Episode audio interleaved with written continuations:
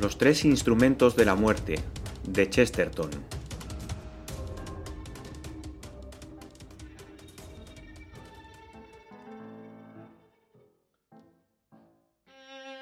Tanto por profesión como por convicción, el padre Brown sabía mejor que casi todos nosotros que la muerte dignifica al hombre. Con todo, tuvo un sobresalto cuando, al amanecer, vinieron a decirle que Sir Aaron Armstrong había sido asesinado. Había algo de incongruente y absurdo en la idea de que una figura tan agradable y popular tuviera la menor relación con la violencia secreta del asesinato. Porque Sir Aaron Armstrong era agradable hasta el punto de ser cómico, y popular hasta casi ser legendario. Era aquello tan imposible como figurarse que Sunny Jim se había colgado, o que el pacífico señor Pickwick de Dickens había muerto en el manicomio de Hanwell.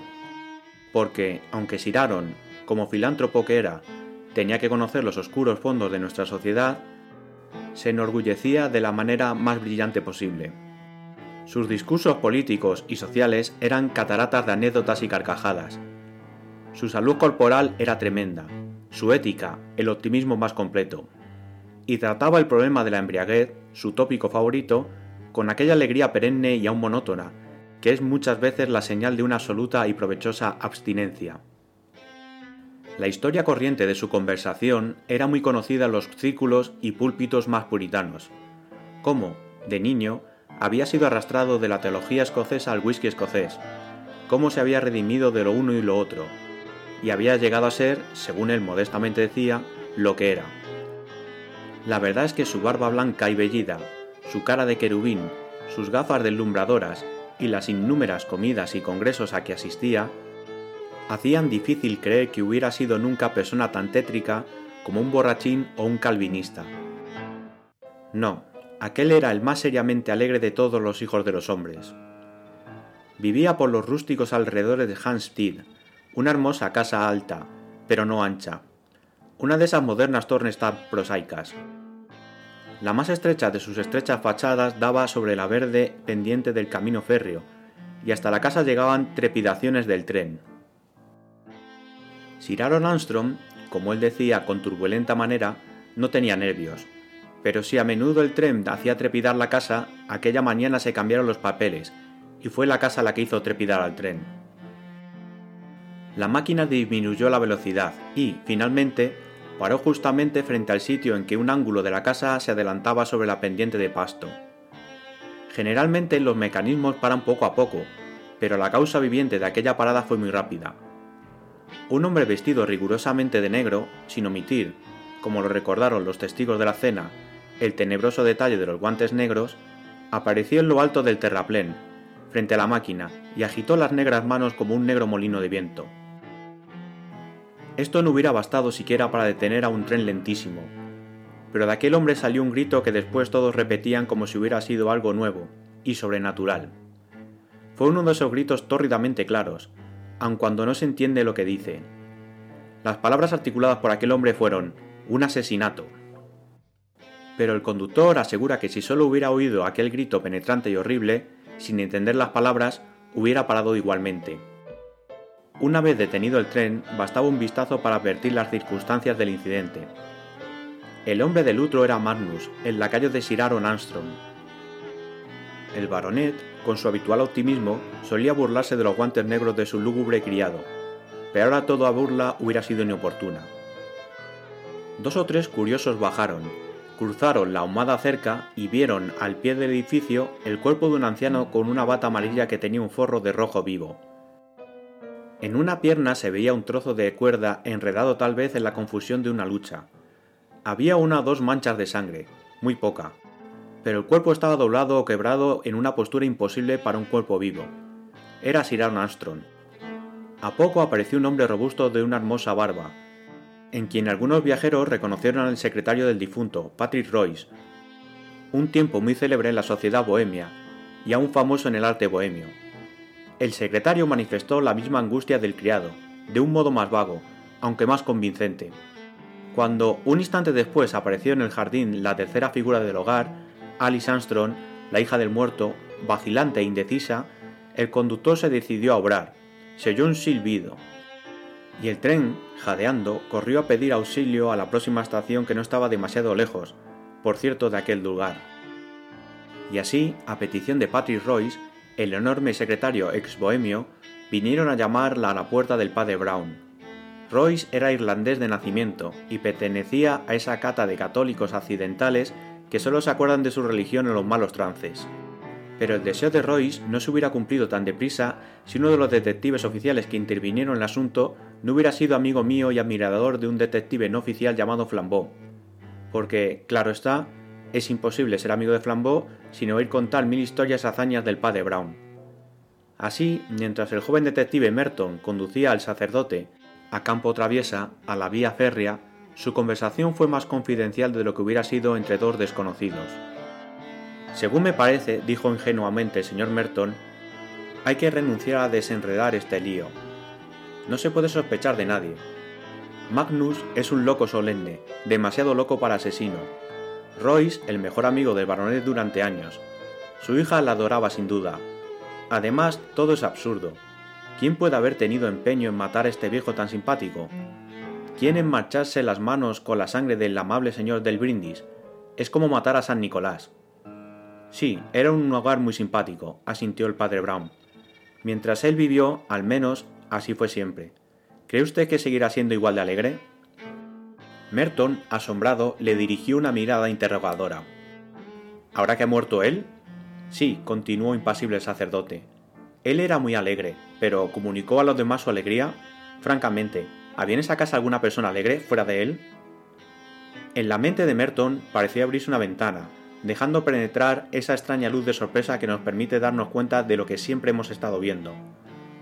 A menudo había estado en casa de Armstrong, para cumplir con sus funciones policíacas, ciertos caprichos del viejo filántropo, y ahora que pensaba en ello se dio cuenta de que, en efecto, aquella casa era deprimente.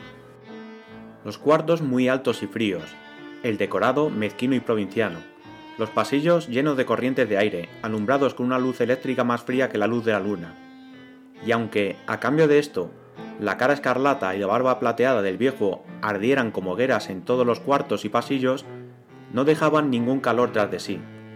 Sin duda, aquella incomodidad de la casa se debía a la vitalidad de la misma, a la misma exuberancia del propietario. A él no le hacían falta estufas ni lámparas. Llevaba consigo su luz y calor. Pero, recordando a las otras personas de la casa, Merton tuvo que confesar que no eran más que las sombras del señor el extravagante lacayo, con sus guantes negros, era una pesadilla. Royce, el secretario, hombre sólido, hombrachón o muñecón de trapo con barbas, tenía las barbas de paja llenas de sal gris, como de trapo bicolor, y la ancha frente surcada de arrugas prematuras. Era de buen natural, pero su bondad era triste y lánguida, y tenía ese aire vago de los que se sienten fracasados. En cuanto a la hija de Armstrong, parecía increíble que lo fuera, Tan pálida era y de un aspecto tan sensitivo. Graciosa, pero con un temblor de álamo temblón. Y Merton a veces se preguntaba si habría adquirido ese temblor con la trepidación continua del tren. Ya ve usted, dijo el padre Brown, pestañeando modestamente. No es seguro que la alegría de Armstrong haya sido alegre, para los demás. Usted dice que a nadie se le puede haber ocurrido dar muerte a un hombre tan feliz. No estoy muy seguro de ello, Nenus inducas intentatione. Si alguna vez me hubiera yo atrevido a matar a alguien, añadió con sencillez, hubiera sido a un optimista. ¿Cómo? exclamó Merton risueño. ¿A usted le parece que la alegría de uno es desagradable a los demás? A la gente le agrada la risa frecuente, comentó el padre Brown, pero no creo que le agrade la sonrisa perenne. La alegría sin humorismo es cosa muy cansona. Caminaron un rato en silencio, bajo las ráfagas, por el herboso terraplén de la vía, y al llegar al límite de la larguísima sombra que proyectaba la casa de Armstrong, el padre Brown dijo de pronto, como el que echa de sí un mal pensamiento, mejor que ofrecerlo a su interlocutor. Claro es que la bebida en sí misma no es buena ni mala, pero no puedo por menos pensar que, a los hombres como Armstrong, les convendría beber algo de tiempo en tiempo para entristecerse un poco. El jefe de Merton, un detective muy apuesto, de pelo entre gris, llamado Gilder, estaba en la verde loma de la vía esperando al médico forense y hablando con Patrick Royce, cuyas anchas espaldas y erizados pelos le dominaban por completo.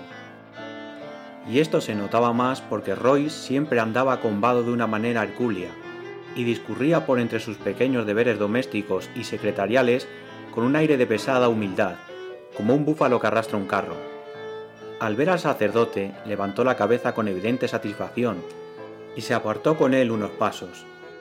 Entretanto, Merton se dirigió a su mayor con evidente respeto, pero con cierta impaciencia de muchacho. ¿Y qué, señor Gilder? ¿Ha descubierto usted este misterio? Aquí no hay misterio, replicó Gilder, contemplando con soñolentas pestañas el vuelo de las cornejas. Bueno, para mí al menos sí lo hay, dijo Merton sonriendo. Todo está muy claro, muchacho, dijo su mayor, acariciando su puntiaguda barba gris. Tres minutos después de que te fuiste a buscar al párroco del señor Royce, todo se aclaró. ¿Conoces a ese criado de cara de palo que lleva unos guantes negros? El que detuvo el tren. Ya lo creo, me produce hormigueo. Bien, artículo Gilder. Cuando el tren partió, ese hombre había partido también. Un criminal muy frío, ¿verdad? Mira tú que escapar en el tren que va a avisar a la policía. Pero ¿está usted seguro, observó el joven, que fue él quien mató a su amo? Sí, hijo mío, completamente seguro, replicó Gilder secamente por la sencilla razón de que ha escapado llevándose 20.000 libras en acciones que estaban en el escritorio de su amo. No, aquí lo único que merece el nombre de misterio es cómo cometió el asesinato. El cráneo se diría roto con un arma potente, pero no aparece arma ninguna, y no es fácil que el asesino se la haya llevado consigo, a menos que fuera lo bastante pequeña para no advertirse. O quizás lo bastante grande para no advertirse, dijo el sacerdote dominando una risita. Gilder le preguntó al padre Brown secamente qué quería decir. Nada, una necedad. Ya lo sé, dijo el padre Brown. Algo que parece un cuento de hadas. Pero se me figura que el pobre señor Armstrong fue muerto con una cachiporra gigantesca. Una enorme cachiporra verde, demasiado grande para ser notada, y que se llama la Tierra. En suma, que se rompió la cabeza contra esta misma loma verde en que estamos. ¿Cómo? preguntó vivamente el detective. El padre Brown volvió su cara de la luna hacia la casa y pestañeó como un desesperado. Siguiendo su mirada, los otros vieron en lo alto de aquel muro, y como ojo único, había una ventana abierta en el desván. ¿No ven ustedes? explicó señalándola con torpeza infantil. Cayó o fue arrojado desde allí. Gilder consideró la ventana con un arrugado ceño y después dijo: En efecto, es muy posible, pero no entiendo cómo usted habla de ella con tanta seguridad. El padre Brown abrió sus grises ojos vacíos. ¿Cómo? exclamó. En la pierna de ese hombre hay un trozo de cuerda enredado. ¿No ve usted otro trozo allí, en el ángulo de la ventana? A aquella altura la cuerda parecía una brinda o una hebra de cabello, pero el astuto y viejo investigador se declaró satisfecho. Muy cierto, caballero, creo que ha acertado. En este instante, el tren especial de un solo coche entró por la curva que hacía la línea a la izquierda, y, Deteniéndose, dejó salir otro contingente de policías, entre los cuales aparecía la carota de Magnus, el sirviente evadido. ¡Por los dioses! ¡Lo han cogido! gritó Gilder, y se adelantó a recibirlos con mucha precipitación. ¿Y el dinero? ¿También lo traen ustedes? preguntó uno de los policías. El agente, con una expresión singular, contestó: No. Luego añadió: Por lo menos aquí no. ¿Quién es el inspector? preguntó Magnus y al oír su voz, todos comprendieron que aquel hombre hubiera podido detener el tren. Era un hombre de aspecto torpe, negros cabellos lacios, cara descolorida, a quien los ojos y la boca, que eran unas verdaderas rajas, daban un cierto aire oriental. Su procedencia y su nombre habían sido siempre un misterio. Sir Aaron le había redimido del oficio de camarero, que desempeñaba en una fonda de Londres, y aseguraban las malas lenguas que de otros oficios más infames. Su voz era tan viva como su cara era muerta. Sea por esfuerzo de exactitud para emplear una lengua que le era extranjera, sea por deferencia a su amo, que había sido algo sordo, la voz de Magnus había adquirido una sonoridad, una extraña penetración. Cuando habló Magnus, todos se estremecieron. Siempre me lo había yo temido, dijo en voz alta con una suavidad ardorosa. Mi pobre amo se reía de mi traje de luto, y yo siempre me dije que con este traje estaba preparado para sus funerales. Hizo un ademán con sus manos enguantadas de negro. Sargento, dijo el inspector mirando con furia aquellas manos. ¿Cómo es que no le ha puesto usted las esposas a este individuo, que parece tan peligroso? Señor, dijo el sargento desconcertado, no sé si debo hacerlo. ¿Cómo es esto? preguntó el otro con aspereza. ¿No le han arrestado ustedes? En la hendida boca del criado hubo una mueca desdeñosa, y el silbato del tren que se acercaba pareció comentar oportunamente la intención burlesca. El sargento, muy gravemente, replicó Le hemos arrestado precisamente cuando salía del puesto de policía de Highgate, donde acababa de depositar todo el dinero de su amo en manos del inspector Robinson. Gilder contempló al lacayo asombrado. ¿Y por qué hizo usted eso? preguntó. ¿Por qué había de ser? Para poner el dinero a salvo del criminal, contestó Magnus. Es que el dinero de Sir Aaron, dijo Gilder, estaba seguro en manos de la familia. La cola de esta frase pareció engancharse al estridor del tren, que se acercó temblando y chirriando pero sobre el infierno de ruidos a que aquella triste mansión estaba sujeta periódicamente, se oyeron las sílabas precisas de Magnus con toda su nitidez de campanadas. Tengo razones para desconfiar de la familia. Todos, aunque inmóviles, sintieron vagamente la presencia de un recién llegado. Merton volvió la cabeza, y no le sorprendió encontrarse con la cara pálida de la hija de Armstrong, que asomaba sobre el hombro del padre Brown. Todavía era joven y bella, en aquel plateado estilo, pero sus cabellos eran de un color castaño tan opaco y sin matices que, a la sombra, de repente parecían grises. Reportes usted, gruñó Royce. ¿Va usted a asustar a la señorita Armstrong? Creo que sí, dijo el de la clara voz. La dama retrocedió. Todos le miraron sorprendidos, y él prosiguió. Estoy ya acostumbrado a los temblores de la señorita Armstrong. La he visto temblar muchas veces durante estos años. Unos decían que temblaba de frío, otros que de miedo, pero yo sé bien que temblaba de odio y de perverso rencor. Esta mañana los diablos han estado de fiesta. A no ser por mí, a estas horas ella estaría lejos en compañía de su amante, y con todo el dinero de mi amo a cuestas.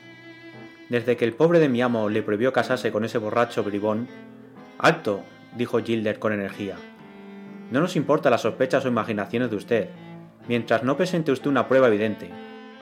Oh, ya creo que le presentaré pruebas evidentes, le interrumpió Magnus con su acento cortado. Usted tendrá que llamarme a declarar, señor inspector, y yo tendré que decir la verdad. Y la verdad es esta. Un momento después de que el anciano fuera arrojado por la ventana, entré corriendo en el desván, y me encontré la señorita desmayada, en el suelo, con una daga roja en la mano. Permítaseme también entregarla a la autoridad competente y extrajo de los faldones un largo cuchillo cachicuerno con una mancha roja, y se adelantó para entregarlo respetuosamente al sargento. Después retrocedió otra vez, y las rajas de los ojos casi desaparecieron de su cara en una inmensa mueca chinesca. Merton se sintió enfermo ante aquella mueca, y murmuró al oído de Gilder. Habrá que oír lo que dice la señorita Armstrong contra esta acusación, ¿verdad? El padre Brown levantó de pronto una cara tan fresca como si acabara de lavársela. Sí, exclamó con radiante candor, pero ¿dirá la señorita Armstrong algo contra esta acusación? La dama dejó escapar un grito breve y extraño. Todos se volvieron a verla. Estaba rígida, como paralizada. Solo en el marco de sus cabellos castaños resaltaba un rostro animado por la sorpresa. Se diría que acababan de ahorcarla. Este hombre, dijo el señor Gilder gravemente, acaba de declarar que la encontró a usted empuñando un cuchillo, e inanimada, un momento después del asesinato. Dice la verdad, contestó Alice. Todos quedaron deslumbrados, y al fin se dieron cuenta de que Patty Royce adelantaba su cabezota y decía estas singulares palabras. Bueno, si me han de llevar, antes he de darme un gusto. Y, levantando los fornidos hombros, descargó un puñetazo de hierro en la blanda cara mongólica de Magnus, haciéndole caer a tierra, más aplastado que una estrella de mar. Dos o tres policías pusieron al instante la mano sobre Royce, pero a los demás les parecía que la razón misma había estallado y que el universo todo se convertía en una pantomima insensata. Señor Royce, gritó Gilder autoritariamente, le arresto a usted por agresión. No, contestó el secretario con una voz como un gón de hierro. Tendrá usted que arrestarme por homicidio. Gilder miró muy alarmado al hombre agredido, pero como éste estaba levantándose y limpiándose un poco de sangre de la cara, que en rigor no había recibido mucho daño, preguntó ¿Qué quiere decir usted? Que es cierto, como ha dicho este hombre, explicó Royce, que la señorita Armstrong cayó desmayada con un cuchillo en la mano, pero no había empuñado el cuchillo para atacar a su padre, sino para defenderle. ¿Para defenderle? gritó Gilder gravemente. ¿Y defenderle de quién? De mí, contestó el secretario. Alice le miró con expresión compleja y desconcertada. Después dijo con voz débil: Me alegro de que sea usted valiente. Subamos, dijo Patrick Royce con pesadez, y les haré ver cómo pasó esta atrocidad. El desván, que era el aposento privado del secretario, diminuta celda para tan enorme ermitaño, ofrecía, en efecto, señales de haber sido el escenario de un violento drama. En el centro y sobre el suelo había un revólver. Por un lado rodaba una botella de whisky, abierta, pero no completamente vacía. El tapete de la mesita había caído y estaba pisoteado, y una cuerda, como la que aparecía en la pierna del cadáver, colgaba por la ventana. En la chimenea dos vasos rotos y uno sobre la alfombra. Yo estaba ebrio, dijo Royce. Y esta confesión sencilla de aquel hombre prematuramente abatido tenía todo el patetismo del primer pecado infantil. Todos ustedes me conocen, continuó con voz ronca. Todos saben cómo empecé la vida, y parece que voy a acabarla de igual modo. En otro tiempo decían que yo era inteligente, y pude haber sido feliz. Armstrong salvó de la taberna este despojo de cerebro y de cuerpo, y a su modo, el pobre hombre fue siempre bondadoso conmigo. Solo que no quería dejarme casar con Alice, y todos dirán que tenía razón. Bueno, ustedes pueden formular las conclusiones que gusten, y no necesitarán que yo entre en detalles. Allí, en el rincón, está mi botella de whisky medio vacía. Allí, sobre la alfombra, mi revólver completamente vacío la cuerda que se encontró en el cadáver es la cuerda de mi baúl, y el cuerpo fue arrojado desde mi ventana. No hace falta que los detectives averigüen nada en esta tragedia. Es una de esas hierbas que crecen en todos los rincones. Me entrego a la horca, y basta, por Dios. A una señal, que fue lo bastante discreta, la policía rodeó al robusto secretario para conducirle preso pero esta operación fue verdaderamente interrumpida por la extrañísima actitud que adoptó el padre Brown. Este, a sobre la alfombra, junto a la puerta, parecía entregado a exóticas oraciones. Como era persona que jamás se daba cuenta de la figura que hacía a los ojos de los demás, conservando siempre su actitud, volvió de pronto su cara redonda y radiante, asumiendo aspecto de cuadrúpedo con una ridícula cabeza humana. Vamos, dijo con sencillez amable, esto se complica. Al principio, señor inspector, decía usted que no aparecía arma ninguna, pero ahora vamos encontrando muchas armas. Tenemos ya el cuchillo para apuñalar, la cuerda para estrangular y la pistola para disparar. Y todavía hay que añadir que el pobre señor se rompió la cabeza al caer de la ventana. Esto no va bien, no es económico. Y sacudió la cabeza junto al suelo, como caballo que pasta. El inspector Gilder abrió la boca para decir algo muy serio, pero antes de que pudiera articular una palabra, ya la grotesca figura rampante decía con la mayor fluidez. ¿Y estas tres cosas inexplicables? Primero, estos agujeros en la alfombra, donde entraron los seis tiros. ¿A quién se le ocurre disparar a la alfombra? Un ebrio dispara a la cara de su enemigo, que está accionando ante él, pero no riñe con los pies de su enemigo, ni les pone sitio a sus pantuflas. Y luego la dichosa cuerda, y habiendo acabado con la alfombra, el padre Brown levantó las manos y se las metió en los bolsillos, pero permaneció de rodillas. ¿En qué grado de embriaguez posible se le ocurre a un hombre atarle a su enemigo la soga al cuello para desatarla después y atársela a la pierna? Royce no estaba tan ebrio para hacer semejante disparate, porque ahora estaría más dormido que un tronco. Y finalmente, la botella de whisky, y esto es lo más claro de todo. Usted quiere hacernos creer que aquí ha habido un combate de dipsómano para apoderarse del whisky, que usted ganó la botella, y que, después, la arrojó usted a un rincón, vertiendo la mitad del whisky y dejando el resto en la botella, lo cual me parece poco propio de un dipsómano. Se guió de un salto y, en tono de límpida penitencia, le dijo al presunto asesino, Lo siento mucho, mi buen señor, pero lo que usted nos cuenta es una sandez. Señor, dijo Alice Armstrong al sacerdote en voz baja. ¿Podemos hablar a solas? Esta petición obligó al parlanchín sacerdote a salir a la estancia próxima, y antes de preguntar nada, la dama le dijo decidida, Usted es un hombre inteligente y trata de salvar a Patrick, lo comprendo, pero es inútil. Este asunto es muy negro, y mientras más indicios encuentre usted, menos posibilidad de salvación habrá para el desdichado a quien amo. ¿Por qué? Preguntó el padre Brown mirándola con fijeza. Porque, contestó ella con la misma expresión, yo misma le he visto cometer el crimen. Ah, dijo el padre Brown impertérrito. ¿Y qué fue lo que hizo? Yo estaba en este cuarto, explicó ella. Esta y aquella puerta estaban cerradas. De pronto oí una voz que repetidas veces decía Infierno, infierno, y poco después las dos puertas vibraron con la primera explosión de revólver. Hubo tres disparos más antes de que yo lograra abrir una u otra puerta. Me encontré la estancia llena de humo, pero la pistola estaba humeando en la mano de mi pobre y loco Patrick, y yo le vi con mis propios ojos hacer el último disparo asesino. Después saltó sobre mi padre, que lleno de terror estaba encaramado en la ventana y, aferrándolo, trató de estrangularlo con la cuerda, echándosela por la cabeza, pero la cuerda se deslizó por los hombros estremecidos y cayó hasta los pies de mi padre, y se ató sola a una pierna. Patrick tiró de la cuerda enloquecido. Yo cogí entonces un cuchillo que estaba sobre la estera, y metiéndome entre ellos, logré cortar la cuerda antes de caer desmayada. Ya lo veo todo, dijo el padre Brown con la misma cortesía impasible. Muchas gracias.